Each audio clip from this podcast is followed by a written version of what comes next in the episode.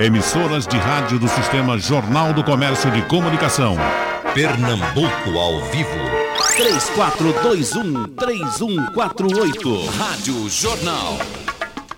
Abrindo o debate, como é que os médicos estão se protegendo nessa pandemia? Doutor Misael Vanderlei, o senhor está no Recife, fora do Recife? Onde está? Como é que se guarda para não ter problema? Esse não entrou. Bom dia, Geraldo. Bom Agora. dia aos seus ouvintes, aos colegas participantes. Alô, tá me ouvindo? Bem. Caiu, foi agora, caiu agora? Doutor Cláudio Lacerda, está se protegendo como? Eu estou em Gravatar, estou trabalhando é, por telefone, né, reuniões virtuais, muito atento aos, aos acontecimentos, mas me, me, me resguardando aqui. E aqueles seus aperreios com relação aos seus pacientes ou pessoa que precisa de transplante? Alô? Continuam, continuam, mesmo jeito, Geraldo, na verdade, até mais grave, né, porque à medida em que o tempo passa, esses pacientes que estão na lista e, e têm no transplante a sua única chance de cura, eles vão perdendo as esperanças e alguns até falecendo, né? Porque nós fazíamos, eh, no início desse ano, nós fizemos, nos primeiros meses, alguma coisa em torno de 11 transplantes, em média, por mês. E desde que foi decretada a quarentena, nós fizemos apenas três transplantes. Então, nós tivemos uma queda. Isso aconteceu no Brasil inteiro, né? Todas as pessoas que estão precisando de transplante no Brasil estão passando por essa, por essa dificuldade. São poucos os transplantes realizados. E ta- acho que não está sendo dada, através da imprensa, né, a importância que esse assunto tem. Porque não são só as pessoas que precisam de transplante, são as pessoas que precisam de tratamento de saúde, de uma forma geral, e que não são doentes de Covid, são doentes que têm câncer, são doentes que têm hipertensão arterial, diabetes mellitus, descompensada, doenças degenerativas, que não estão sendo cuidadas, devidamente cuidadas. Essa é a minha, a minha imensa preocupação, Geraldo. Eu li uma notícia ontem, doutor Cláudio, com relação ao Hospital das Clínicas. Certamente o senhor tomou conhecimento também que eh, eh, diversos pacientes, me parece que quase todos os que entraram por lá eh, recentemente, saíram contaminados, os, os transplantados. O senhor tomou conhecimento disso? Não. Pois No eu, Hospital das Clínicas sim, da, De São de Paulo. Pernambuco ou de São Paulo? o de São Paulo. A de São Paulo. Uhum. Não tomei conhecimento disso e, e isso é uma coisa que me surpreende. Me Ele- surpreende muito. Pois é, e diziam o seguinte, que teriam sido contaminados dentro do hospital. Certamente isso vai, essa, essa, essa notícia vai, vai evoluir. Eu não vou me aprofundar muito, porque eu, eu vi muito de repente, mas Aham. eu, vamos procurá-la para trabalhar um pouco mais em cima dela, tá certo? Ok, Geraldo. Então, eh, estamos ainda na- no, no teste do som. Doutor Carlos Romero, nos escuta bem? Lhe escuto muito bem, Geraldo. Opa, o senhor chegou ótimo aqui também. Então, volto para o nosso Misael, que estava com certo problema, mas eh, com um bom som quando entrou no ar. E tem um, um pedido seu aqui, eh, doutor Misael. Ah, meu primo está precisando de sangue para ver que os, os médicos têm também os problemas normais que todas as pessoas têm. Pode explicar, por gentileza, esse pedido de sangue para que as pessoas eh, nos atendam? Bom dia, Geraldo, seus ouvintes e os meus colegas, Carlos Romeiro e, e meu professor e amigo pessoal, Cláudio Lacerda. Eu abração, vi a explanação do Cláudio. Está me ouvindo bem? Bem, Ok. É, é, e Cláudio reportou muito bem aí que outros pacientes, além de Covid, né, estão e precisam ser tratados das suas diversas doenças. Eu mesmo, semana passada, após operar um paciente, né, porque respondendo aquela sua primeira pergunta, estou me protegendo com máscara, estou me, prote- me protegendo com álcool gel, etc. Mas tem pacientes que me procuram com câncer, né, e operei quarta-feira passada e operei ontem. Semana passada, após operar, tive uma forte dor e desci no hospital onde eu estava, fiz a tomografia e eu estava com, a- com o cálculo ureteral. Eu já venho sofrendo disso há algum tempo e naquela tarde da quarta-feira fui operado também. Recebi alta na quinta e estou aqui trabalhando. Sobre isso que você é, falou, um primo meu legítimo é, sofreu este fim de semana um acidente de moto, teve múltiplas fraturas, fraturas cominutivas, onde mais de um, de um segmento ósseo é acometido, fratura dos ossos da perna, fratura do fêmur, fratura com luxação do punho e fratura de clavícula, com TCE, ou seja, um típico paciente politraumatizado, foi socorrido, levado ao Getúlio Vargas e posteriormente transferido para o Hospital da Restauração. Foi operado de urgência, colocou um fixador externo e ele precisa de novas cirurgias, razão pelo qual nós da família, é, em alguns grupos, eu passei para você, estamos apelando à doação de sangue junto ao EMOP para que é, os nossos estoques de sangue, isso sempre acontece, é, fiquem é, é, o suficientemente abastecidos para não só ele, meu primo Rodrigo Vanderlei Lira, como outros que precisam de hemotransfusão serem beneficiados é, é, dessas doações. Então, solicito encarecidamente a doação de voluntários no EMOP, a doação de sangue para que os estoques de, de, de hemoderivados do EMOP possam ser suficientes para toda a população a demanda necessária. Ah, tem, ainda tem um esquema de doar em nome de alguém? Nome, o, o... É, pode ser específico, né? É, o nome dele é Rodrigo Vanderlei Lira, está hum. internado no sexto andar, é, enfermaria 601 do Hospital da Restauração. Rodrigo Vanderlei Lira, eu lhe pergunto, podemos dizer com segurança que esse setor do EMOP está funcionando, né? De doação de sim. sangue. Sim, sim. O professor Cláudio acabou de falar, falar que, que é, é, o, nível, o, o índice de, de, cirurgias para o transplante, que ele é um, um expert mundial, um dos maiores da, da, América Latina, diminuiu em função disso tudo, mas sempre é uma cirurgia que tem que ter é, é aporte sanguíneo para hemotransfusões durante o, a, a, cirurgia, é, se necessário. Então, é, o mundo, a vida continua, Geraldo, e outras demandas além do Covid são necessárias e a gente precisa estar atento também a isso. Exato, tem um movimento grande do, do, do, os dentistas, na verdade, eles estão com medo, porque eles trabalham realmente na área muito perigosa para a contaminação. Sim, cavidade oral, isso. Na verdade, uh, mas o, quem precisa de dentista está com o dedo doendo aí, porque os consultórios estão fechados, né? É, é, entre nós aqui no debate não tem nenhum cirurgião dentista que poderia falar sobre isso, mas houve uma, uma, uma queda de uma maneira geral porque as pessoas têm que também guardar essa, essa distância social e ficar em casa. Uhum. Enfim, mas a, nós estamos vivendo uma situação única no planeta que eu confesso que nunca esperava passar por isso essa nossa geração. Mas eu, vamos em frente. É, há uma informação, inclusive, doutor Mizel, uh, de um, uma previsão de uma grande quebradeira de, de, de consultório de dentistas no Brasil todo. Mas a, a, gente entrando no assunto que, que vamos debater, uh, me deram informação de que o senhor esteve uh, fazendo uma cirurgia na semana passada, uma, e, e, durante a cirurgia o senhor teve um problema renal e que a tecnologia lhe ajudou muito a terminar essa cirurgia que o senhor estava fazendo e depois o senhor se internou para fazer a sua. Foi assim? Foi. É, é, veja que caso curioso. É, eu sou uma pessoa normal, um ser humano, e até brincam comigo, casa de ferreiro espeto de pau. Eu sofro de, de litíase urinária, de cálculos urinários. É, eu cresci vendo meu pai ser atendido no Sandu à época e expelindo vários cálculos. Nessa minha trajetória dos últimos 8, 10 anos, eu eliminei algumas vezes, sofri algumas crises até fora da cidade, fora do Brasil, fui atendido também lá. E aqui em Recife já submeti-me a um tratamento que a tecnologia nos ajuda muito, que é uma ureteroscopia, não precisa fazer nenhuma incisão, e através da uretra o, nós temos condições de acessar toda a parte interna do aparelho urinário e remover esses cálculos, destruí-los com laser, etc. O que a tecnologia me ajudou foi em duas situações muito pitorescas porque quem sofre desse problema sabe que ele não, não tem aviso prévio. Você pode estar, como eu estava no cruzeiro, e ter uma crise forte e ter que baixar a enfermaria. Ou estar num avião, ou estar numa festa social, enfim.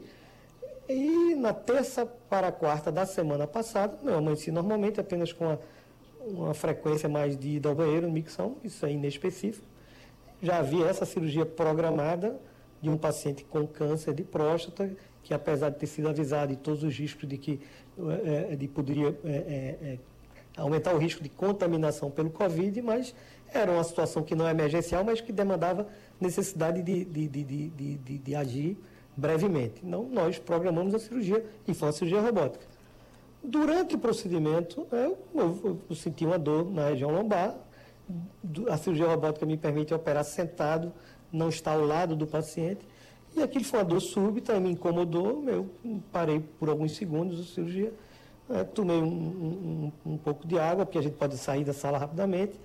É, me reportei à minha enfermeira, ela trouxe um comprimido de, de um analgésico forte. Eu continuei a cirurgia, mas com incômodo.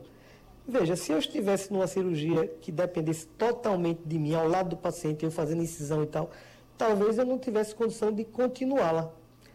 E eu terminei, já estava no, no, final da cirurgia, eu só perto de fazer a anastomose, e eu terminei é, tranquilamente, com algum desconforto, após acabar a cirurgia, eu já estava dentro do Hospital Esperança, onde foi feito o trabalho lá, coordeno o grupo da urologia e da cirurgia robótica lá. Eu desci e fiz uma tomografia de imediato. E eu estava com o cálculo migrando do rim até o ureter. Estava no ureter médio. Meu anestesista acompanhou também a, a, a, essa tomografia. E eu subi novamente e disse, olha, eu estou com esse cálculo e eu preciso resolver isso, porque eu estou com muita dor. Então, o meu assistente, que é urologista, chamamos outro colega, o meu próprio anestesista, ou seja, eu acabei a cirurgia por volta das 11 horas da manhã, e às duas, três da tarde eu estava me submetendo a um procedimento cirúrgico, também tecnológico. É, pernoitei no hospital e no outro dia recebi alta, fui ver meu paciente que eu tinha operado no dia anterior. Na sexta-feira estava trabalhando normal e estou aqui trabalhando. É uma situação bem, bem pitoresca, Curiosa. mas ocorre no dia a dia e curiosa. É. É, aproveito, por gentileza. Essa questão, por exemplo, de cirurgia de, de rim, houve uma evolução muito grande na, na, na tecnologia, não, doutor Misael? Sem dúvida. Eu ainda alcancei na minha, na minha formação né, acadêmica, de pós-graduação, enfim, nós temos, tendo que abrirmos a região lombar, fazemos uma grande incisão, abrirmos o rim com um bisturi, como quem abre, por exemplo, um pão, e para colocar uma salsicha dentro, para fazer uma analogia, uma metáfora para que o paciente, para que os ouvintes possam entender. E, e tiramos, por exemplo, cálculos de dentro desse rim, depois fechamos o rim. Ora, o aparelho urinário é um tubo. Tudo que o rim é, filtra é, é, cai no sistema coletor e, e é expelido através é, da uretra. Esse é um mecanismo básico que ocorre a filtração né, renal e a excreção das escórias através da urina. E a, a, urina em si ela é potencialmente litogênica. que é isso? Ela, se você urinar num frasquinho botar ele debaixo da cama e ficar alguns dias lá, você vai ver que vai haver um depósito. Então, cristais, sais, são eliminados através da urina. Então, é muito comum o indivíduo formar cálculos. Existem grandes formadores e pequenos formadores. A tecnologia nos ajudou em quê? Porque nós, como sendo um tubo, nós podemos acessar é, o interior até dos rins através da uretra através de instrumentos muito delicados, finos, flexíveis, né, né, com, por videocirurgia e com, com uma fibra a laser, por exemplo, destruirmos esses cálculos, transformar cálculos grandes em microcálculos e através de uma cestinha, literalmente o termo é esse, um basket, e a gente puxa e retira esses cálculos e faz uma limpeza geral. Então isso a tecnologia nos ajudou bastante. Há 20, 30 anos atrás é, é, era impossível fazer isso e teria que fazer a cirurgia clássica, aberta, muito dolorosa, com incisões, com risco de infecção, enfim. A tecnologia realmente ajudou muito a cirurgia renal, a cirurgia urológica, a cirurgia da maneira geral. Ô, doutor Bisel, nem faz muito tempo que um companheiro nosso foi internado, parece que no São Marcos, e é, é, me parece que por uma questão de custos, ia ser daquela cirurgia de rasgar o cara. E foi uma, uma uma luta danada para se resolver e ele não foi rasgado, ele foi feita a é, litotripsia, parece que é o nome, né? Isto. Né? É, é, ainda se faz aquela do corte? Ainda se faz aquela do corte, até porque nem todos. Veja, isso é um país de dimensão continental. Né? Temos ainda os grotões é, é, dos interiores e tal, que não é aparelhado tecnologicamente, que o cirurgião, o urologista tem que resolver o problema. Uhum. Então, abrir a barriga, a região lombar, é, o abdômen de um paciente, ir atrás da doença, extirpá-la e reconstruir aquilo que foi danificado, ainda existe é o princípio clássico da cirurgia. Estamos aqui três cirurgiões, Dr. Carlos Romero e Dr. Cláudio Lacerda também operam, são muito beneficiados também da tecnologia, mas a cirurgia clássica aberta com incisão e sutura ou, ou costura para o, o, os, os, leigos né, entenderem ainda, ainda existe e ainda, ainda é utilizada. Bom, doutor Carlos Romero, no terreno da ortopedia, a tecnologia está muito evoluída?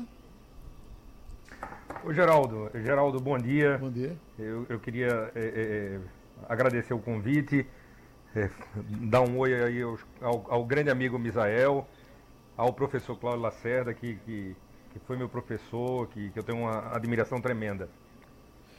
É, Geraldo, a, a, na realidade a tecnologia vem modificando a medicina de uma forma geral, né?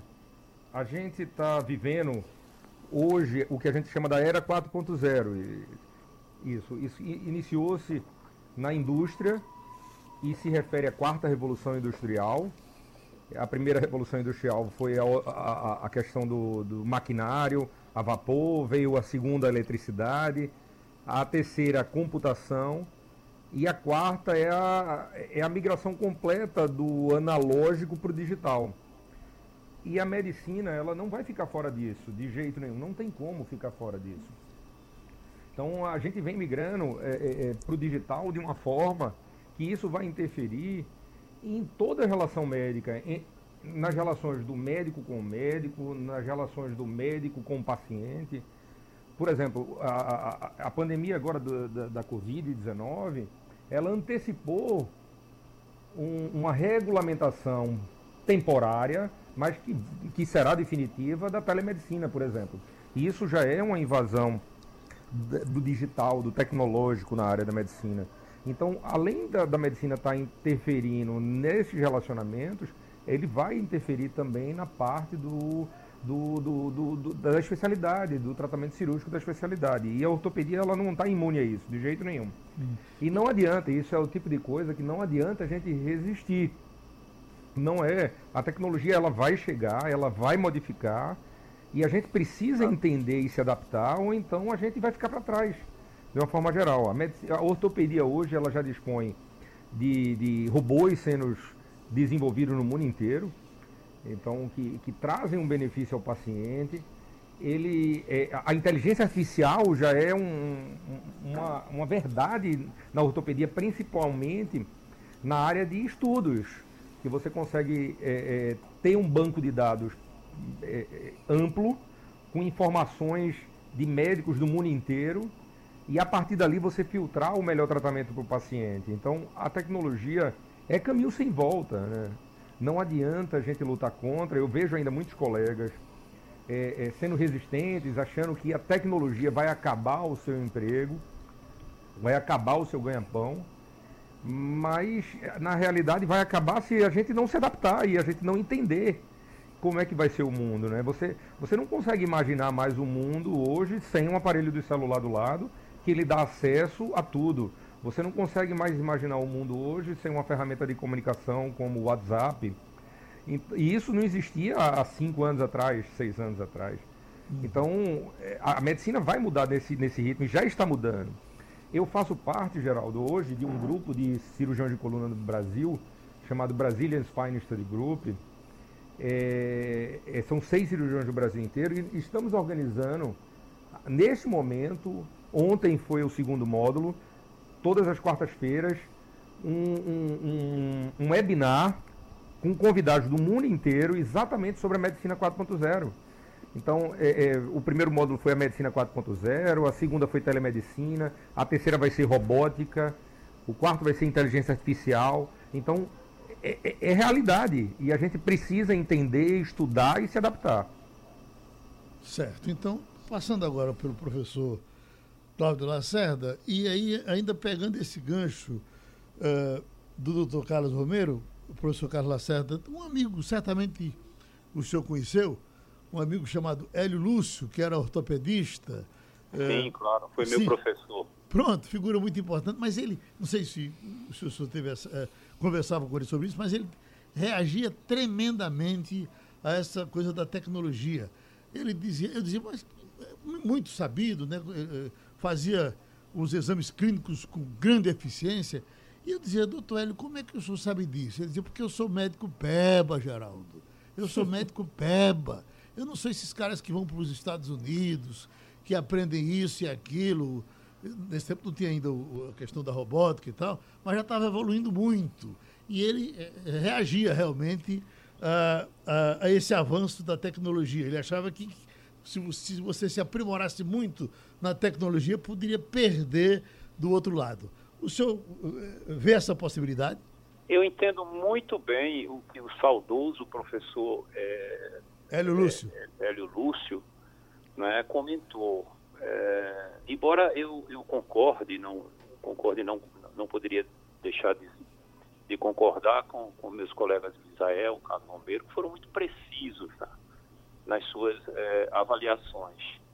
Mas eu, eu acho que o, o professor Hélio Lúcio queria dizer que, apesar dos avanços tecnológicos é, dos últimos anos, né, das últimas décadas, é preciso que o médico não desenvolva um, um, uma tecnificação no exercício da medicina que leve ele a esquecer, a esquecer valores que vêm da época de Hipócrates e que são fundamentais no exercício da, da, da profissão, desse tipo de, de atividade, né?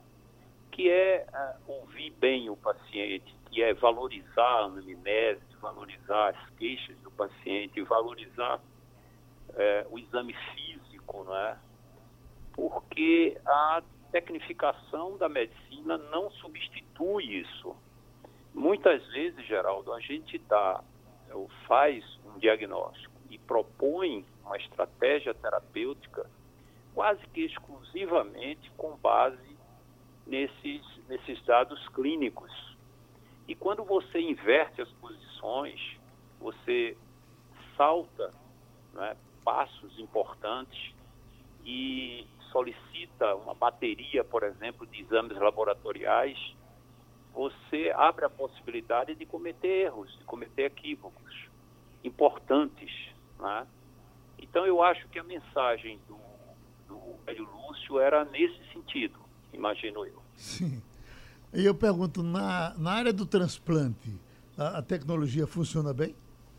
Muito, muito. Os resultados é, que se tem hoje nos transplantes dos diferentes órgãos são muito é, superiores aos que se tinha antes desse, desse avanço tecnológico explosivo.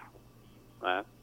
Hoje, por exemplo, no transplante de fígado, que a gente lida com doentes muito doentes, porque o fígado é um órgão que comanda os demais.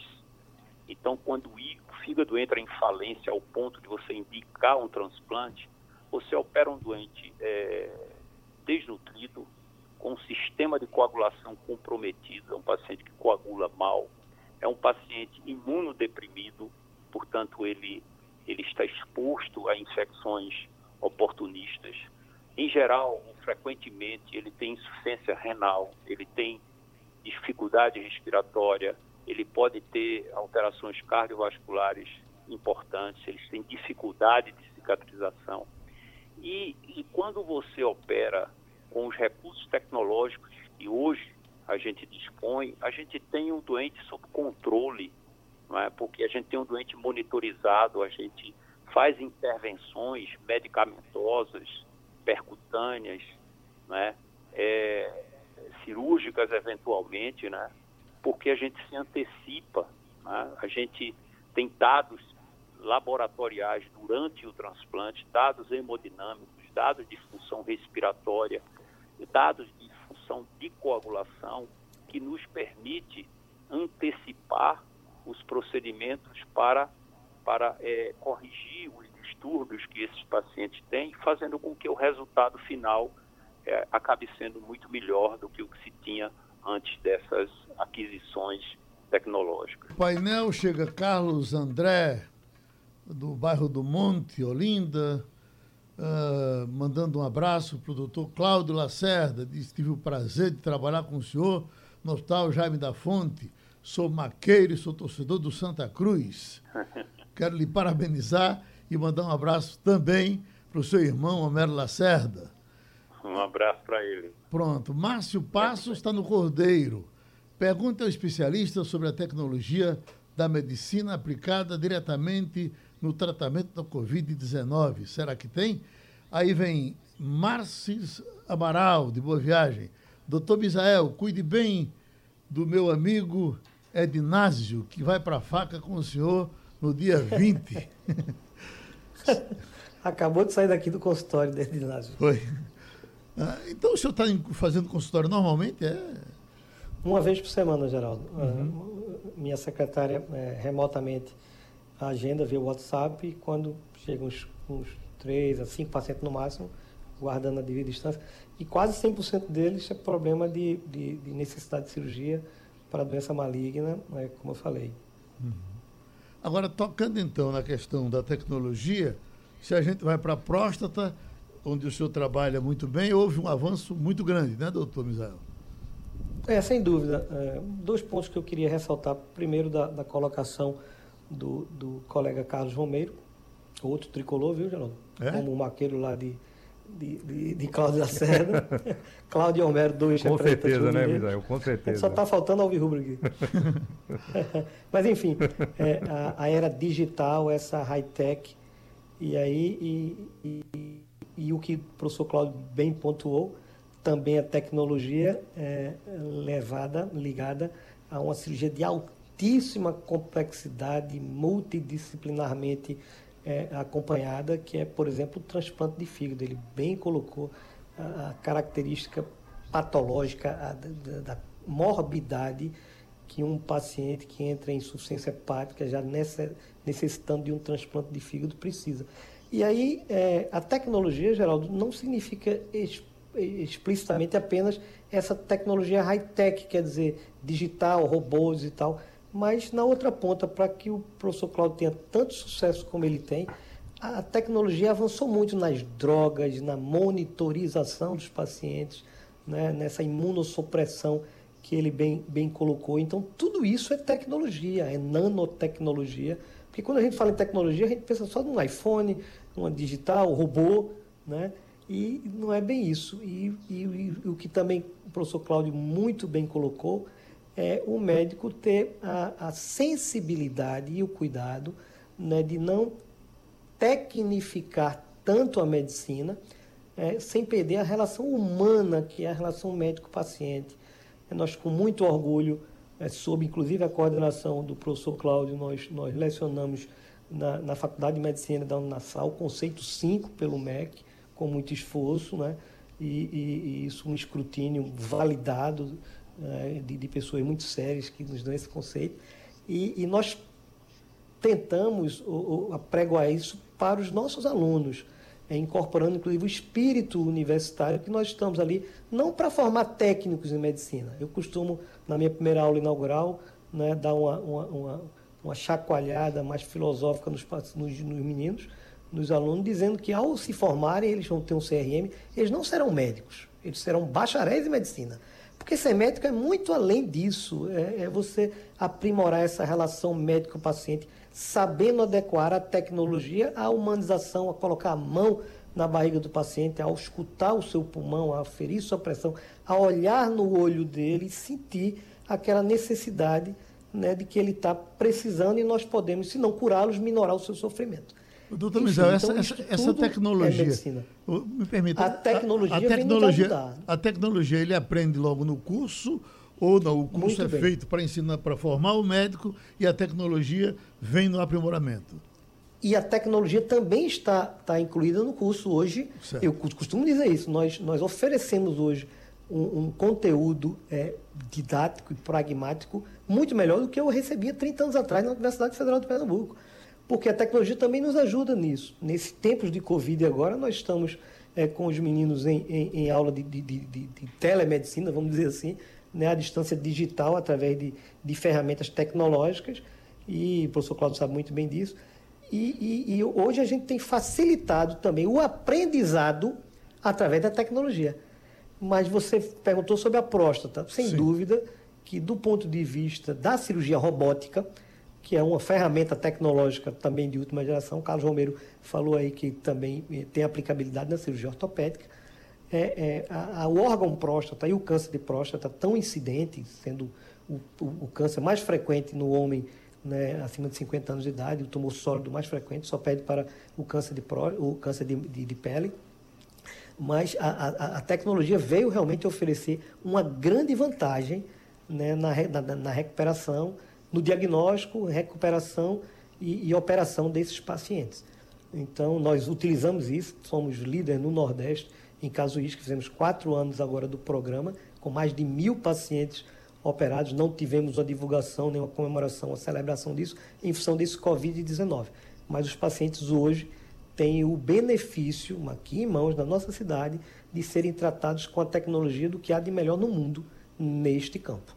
Doutor Carlos Romero, e a, a velha e tradicional coluna, eh, tão comentada, tão discutida, muita gente até dizendo que eh, em muitos casos não vale a pena eh, fazer a cirurgia, porque recidiva, a tecnologia chegou na coluna? Chegou, chegou e chegou para ficar, né, Geraldo? Chegou. Né, não tem como voltar atrás. Você, a, a, a, existe uma, uma tendência hoje, que o que o que Misael está falando hoje, é que as cirurgias elas precisam ser é, o minimamente agressiva possível. Uhum. Se você faz um procedimento cirúrgico e que o seu procedimento cirúrgico para curar uma determinada doença termina sendo mais agressivo do que a doença em si, é, a gente precisa pesar se isso vale a pena. Então, a tendência em todas as áreas cirúrgicas é que a gente consiga resolver os problemas com o menor dano possível a tecidos sadios. E, e isso a tecnologia ajuda bastante. Mas isso daí é, é, é, é uma ferramenta, né? A gente precisa entender, é, complementando o que Misael falou e o Dr. Claudio falou, sem dúvida nenhuma. A tecnologia ela não vem para substituir o ato médico. Não. Ela é uma ferramenta. Ela é uma ferramenta para lhe auxiliar nisso aí.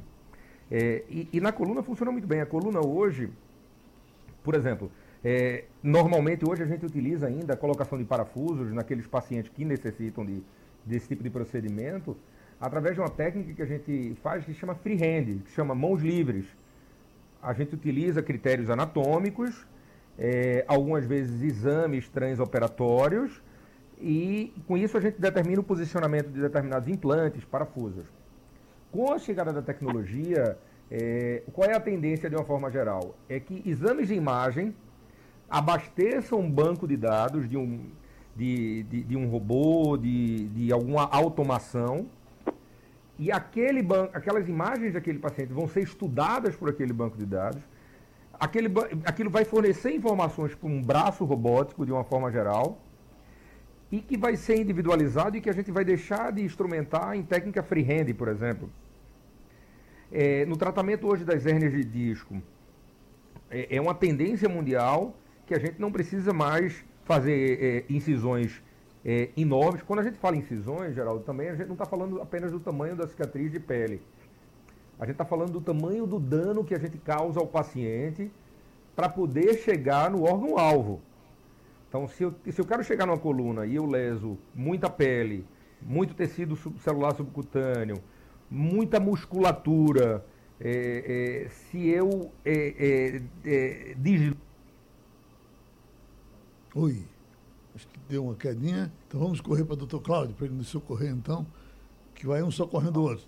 Está nos ouvindo bem, doutor Cláudio? Estou ouvindo bem, ouvindo bem, Geraldo. Escute, a, a Dijane está da Madalena e está aproveitando que nós falamos dessa questão do represamento das pessoas que têm outros problemas, porque há uma prioridade para a Covid. Ah, não se apagou essa porra. É, bem, ela está. É, bom, ela veio, abriu aqui.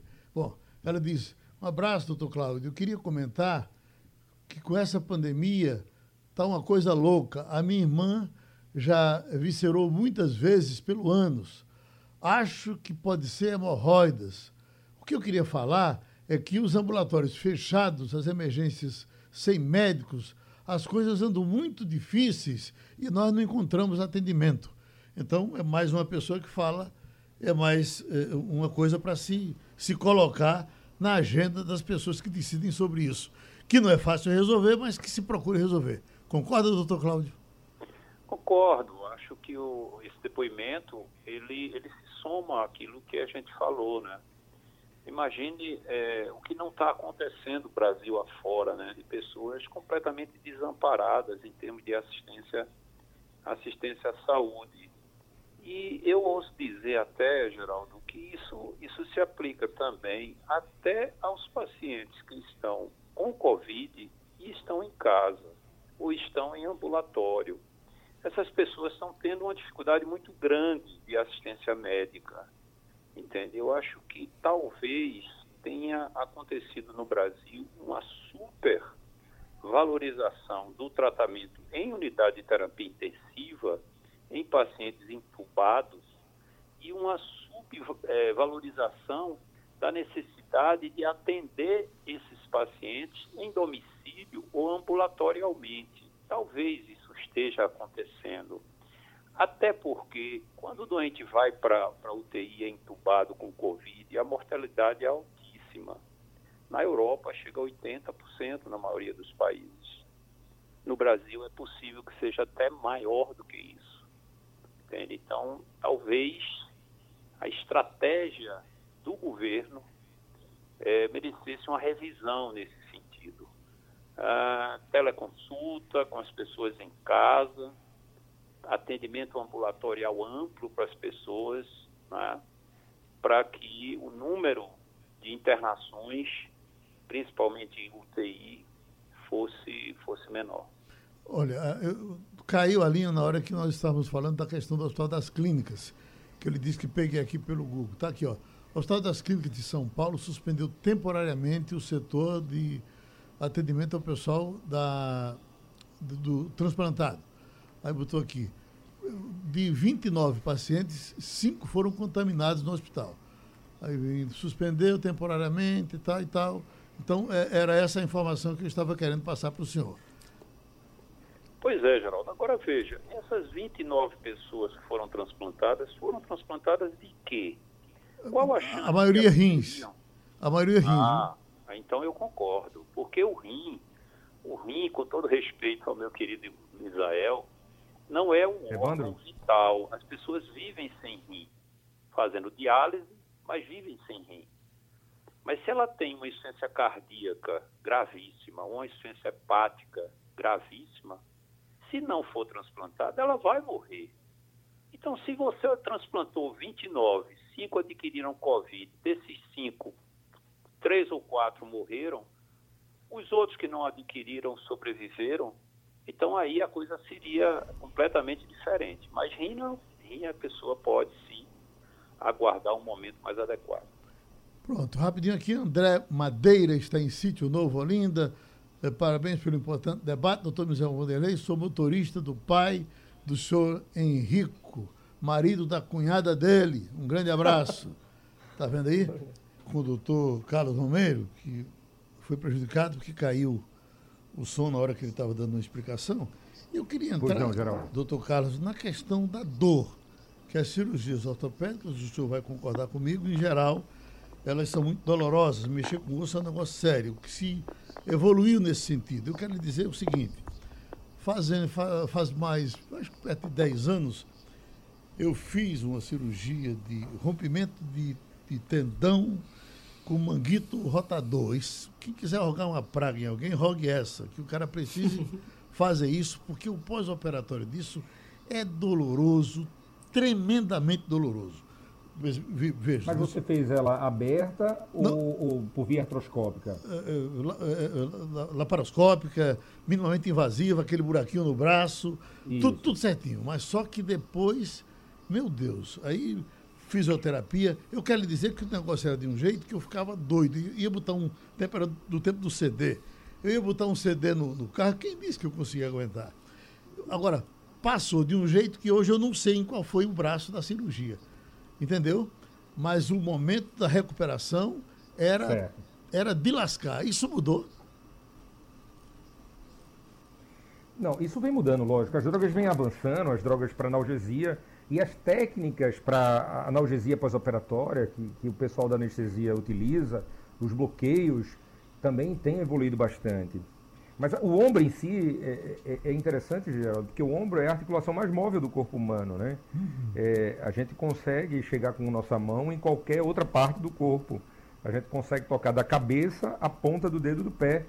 E quem permite é essa ampla movimentação é a articulação do ombro, porque a articulação do cotovelo é basicamente uma articulação em um único plano. É, tem um movimento de rotação, mas basicamente é flexo extensão. Enquanto o ombro é uma articulação muito móvel, então ela tende a ser mais dolorosa. Mas nas situações ortopédicas, de uma forma geral, é, o, o que é mais doloroso tende a ser o dano muscular. E com isso a evolução da cirurgia melhora. Você é, é uma exceção nisso aí. Porque a partir do momento que você faz uma cirurgia pouco agressiva, é, é, é, a, a, tendência é que você tenha menos dor, porque você vai lesar menos. É, é, mas, e quando a gente fala especificamente em artroscopia, como, como você falou, laparoscopia, laparoscopia significa ver é, a cavidade peritoneal, digamos assim, uhum. a questão do abdômen. Enquanto a artroscopia, a gente está vendo dentro de uma articulação. Para a gente ver dentro dessa articulação, quando, quando, um, paci, quando um médico vai, vai performar uma cirurgia dentro do abdômen, ele precisa insuflar essa cavidade abdominal, que no caso utilizado é gás, ou seja, ele insufla, fica parecendo um balão para ele poder trabalhar ali dentro. No caso de uma articulação, não se utiliza gás, utiliza soro. Soro fisiológico, líquido. E esse líquido vai entrando e saindo, vai entrando e saindo, vai entrando e saindo, vai lavando a articulação e dilata a articulação para que o médico possa trabalhar ali dentro. Se uma cirurgia, por N questões, questões técnicas do, do cirurgião, questões do paciente principalmente, e esse procedimento se prorroga um pouco mais do que o habitual, é normal que haja uma infiltração de soro mais elevada e com isso tende a ter um processo doloroso no pós-operatório mais intenso. Mas para isso já existem os bloqueios analgésicos. Ou seja, quando se acaba a cirurgia hoje de ombro, por exemplo, acabou o médico. Anestesia é feita antes da cirurgia para que seja possível a realização do procedimento cirúrgico. Mas quando acaba o procedimento cirúrgico, é utilizado técnicas é, de analgesia pós-operatória. Então o anestesista vai lá, faz um bloqueio de determinados nervos que inervam aquela região e aquilo dá 24, 48 horas sem dor, que são o, a, a, as dos dois primeiros dias, geralmente são os dias mais, mais é, é, é dolorosos, mais intensos de dor. Uhum. Então tem se evoluído com isso e, e, tem evoluído com técnicas anestésicas com auxílio de tecnologia. Só para você ter ideia, hoje em dia já existe um aparelho de ultrassom portátil que o visor do aparelho de ultrassom é o celular. Então o médico, o anestesista, ele consegue identificar através desse aparelho o nervo específico que precisa ser bloqueado para que o paciente não tenha dor no pós-operatório. Então, é, a tecnologia também está nessa área, sem dúvida nenhuma. Certo. É, o doutor Misael está aqui, a Luísio Marinho quer lhe passar um remédio. Veja bem, o senhor disse que é perseguido pelo rim, ele diz, Isso. tive muitos problemas com cálculo renal. Fui cirurgiado quatro vezes a laser e sempre os cálculos voltavam. O senhor me ensinou tomar um suco de limão galego com ovo de galinha de capoeira. E nunca mais eu tive cálculo renal.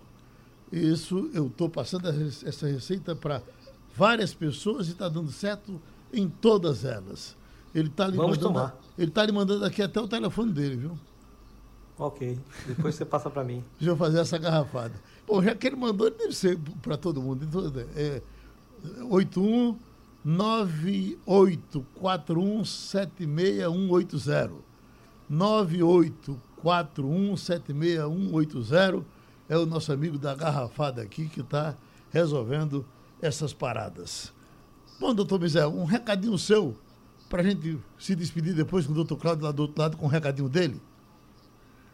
Cuidem-se, é, mas também não, não esqueçam que vocês têm outras doenças, né? e apesar dos hospitais serem é, os locais de maior possibilidade também de, de, transmissão, porque lá estão pacientes com Covid, né? mas outras doenças é, podem nos atacar, podem nos matar, né? e nós, como profissionais de saúde, estamos à disposição dos pacientes. Né? A gente não quer aplausos, batida de panela na, na, nas janelas, nada disso. Apenas o reconhecimento que somos é, profissionais vocacionados para tratar pacientes.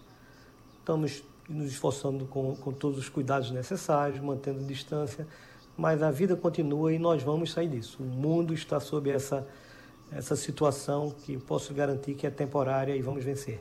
Olha, Paulo Santana está em Floresta, ele está tão interessado aqui é, para falar de bico de papagaio que eu queria dar uma passadinha aí do doutor Carlos Romero para perguntar o bico de papagaio, doutor, uh, tá, tá, tá para se acabar? Oi, Geraldo. Tem solução para bico de papagaio? Não, na realidade, é, existe, existe uma, uma tendência aí em estudo em regeneração celular. E isso é o futuro aí. Porque o que é o bico de papagaio? O bico de papagaio, que o nome científico é osteófito, é, é, faz parte de um processo degenerativo, um processo de envelhecimento da coluna vertebral. Então, invariavelmente, todo mundo vai passar por isso. Algumas pessoas de forma mais exacerbada, outros de forma mais discreta, dependendo de predisposição familiar e de hábitos de vida. Uhum.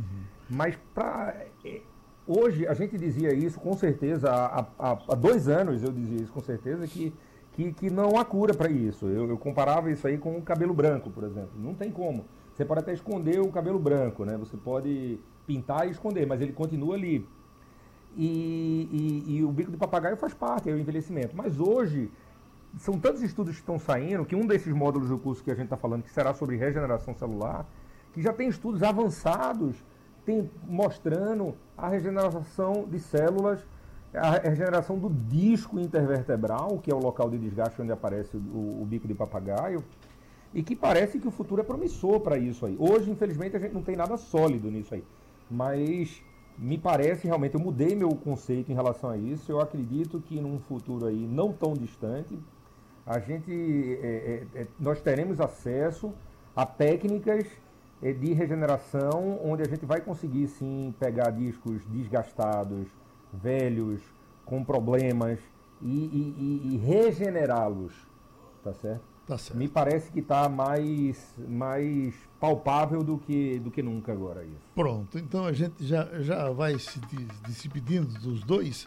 Para pedir uma, uma, uma, perguntinha rápida aqui para o doutor Cláudio Lacerda e a gente se despedir também, para falar desse respirador que tanto se fala dele hoje. Isso é um equipamento moderno, doutor Cláudio, ou é coisa do, do, do, do arco da velha? São equipamentos moderníssimos hum. que fazem a diferença no paciente que tem uma insuficiência respiratória grave. Mas eu queria finalizar, se você me permite, Geraldo, não, não. rapidamente, comentando é, o, esse, esse debate seu, né?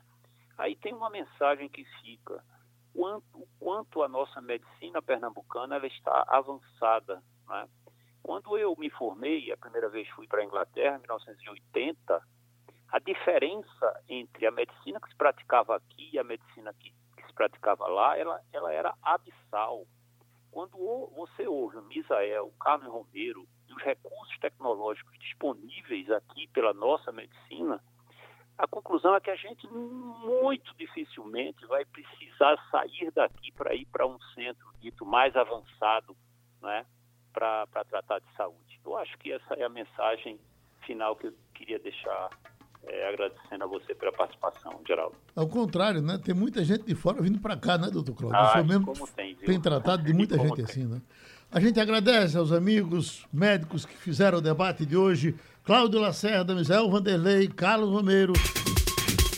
Sugestão ou comentário sobre o programa que você acaba de ouvir, envie para o e-mail ouvinte@radiojornal.com.br ou para o endereço Rua do Lima 250, Santo Amaro, Recife, Pernambuco.